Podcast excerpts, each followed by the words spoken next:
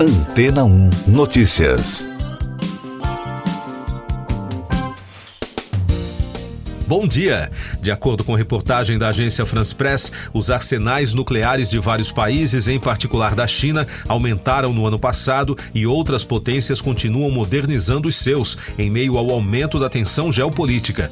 Especialistas advertiram que os nove países que possuem armas nucleares gastaram coletivamente quase 83 bilhões de dólares em seus arsenais no ano passado.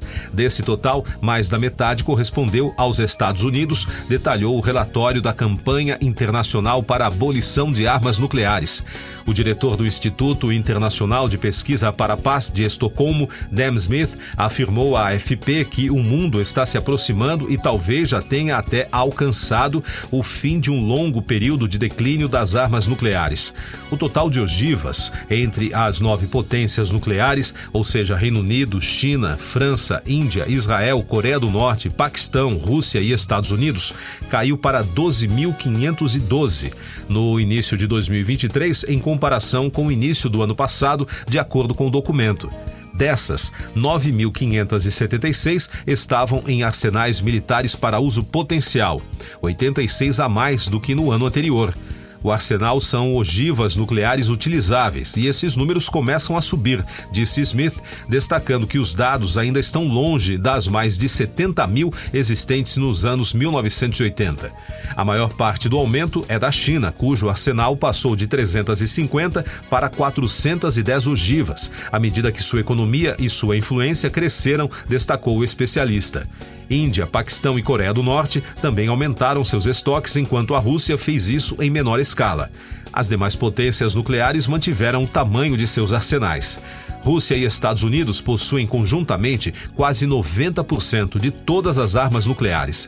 A organização afirmou ainda que a quantidade gasta em armas nucleares aumentou 3% em comparação com 2021, o que representa o terceiro aumento anual consecutivo. Os Estados Unidos investiram 43 bilhões de dólares, um pouco menos do que em 2021. Em seguida, vem China com 11 bilhões, 6% a mais do que em 2021, e Rússia, que investiu 9 bilhões de dólares, também em torno de 6% a mais.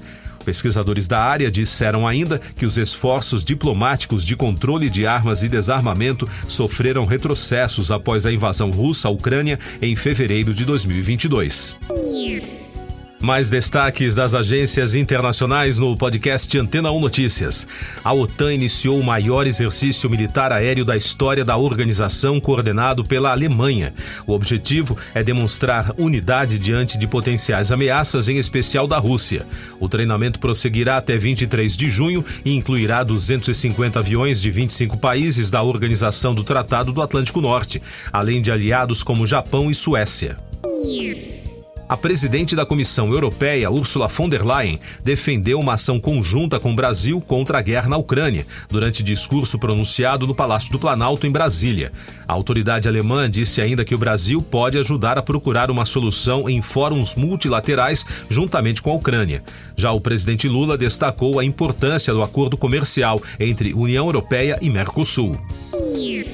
O presidente iraniano Ebrahim Raisi iniciou na Venezuela a primeira visita à América Latina. O político eleito em 2021 foi recebido na segunda-feira pelo ministro venezuelano de Relações Exteriores, Ian Gil, no aeroporto Simão Bolívar, em Caracas. A visita de cinco dias o levará também a Cuba e Nicarágua, onde estão previstas reuniões com empresários locais e iranianos. O Irã e a Venezuela são membros da Organização de Países Exportadores de Petróleo e sofrem sanções dos Estados Unidos. O funeral de Estado do senador e ex-premier da Itália Silvio Berlusconi, que acontecerá amanhã na Catedral de Milão, será transmitido em telões para a população. O velório será restrito para familiares, mas os projetores permitirão que as pessoas assistam ao último adeus a Berlusconi. A produção da transmissão televisiva ao vivo será realizada pela Media 7. O banco americano JP Morgan Chase pagará 290 milhões de dólares às supostas vítimas do falecido financista Jeffrey Epstein, acusado de exploração sexual de menores. Segundo a agência France Press, o acordo evita um julgamento de grande repercussão midiática. O valor foi confirmado à agência de notícias por um dos advogados das vítimas, David Boyes. Eu sou João Carlos Santana e você está ouvindo o podcast Antena 1 Notícias, agora com os destaques das rádios pelo mundo, começando com informações da Fox News dos Estados Unidos. A reação do ator Samuel L. Jackson ao perder no domingo o Tony Awards viralizou.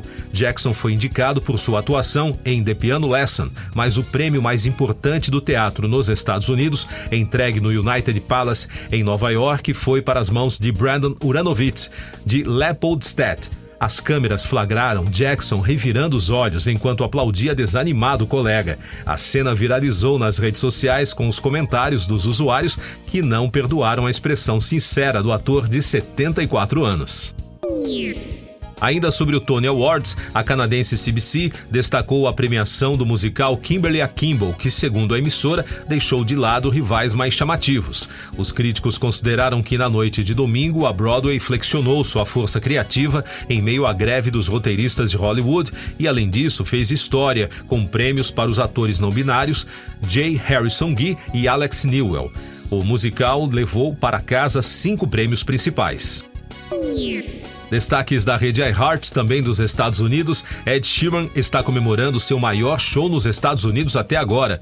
O britânico voltou ao MetLife Stadium pela primeira vez desde 2018 com sua turnê The Mathematics Tour. No domingo, Sheeran se apresentou para um total recorde de 89.106 fãs, segundo o portal NorthJazzery.com. De acordo com o site, o cantor superou o show da turnê de Eras de Taylor Swift, que levou mais de 82 mil fãs há menos de um mês. E Carrie Underwood postou a lista de faixas do aguardado lançamento Denim Man Rhinestone Deluxe Edition, revelando as seis novas faixas que aparecerão na versão estendida do álbum ainda este ano. A cantora e compositora americana anunciou recentemente que iria estender seu último projeto com várias novas canções, incluindo Out of That Truck e Take Me Out, que já foram lançadas. Siga nossos podcasts em antena1.com.br. Este foi o resumo das notícias que foram ao ar hoje na Antena 1.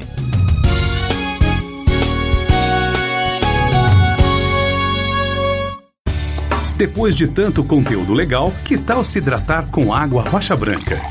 O consumo regular de água durante o dia traz benefícios para a saúde, como, por exemplo, manter a pele bonita e hidratada. Rocha Branca, da fonte direto para sua casa. Depois de tanto conteúdo legal, que tal se hidratar com água rocha branca? O consumo regular de água durante o dia traz benefícios para a saúde, como, por exemplo, manter a pele bonita e hidratada. Rocha Branca, da fonte direto para sua casa.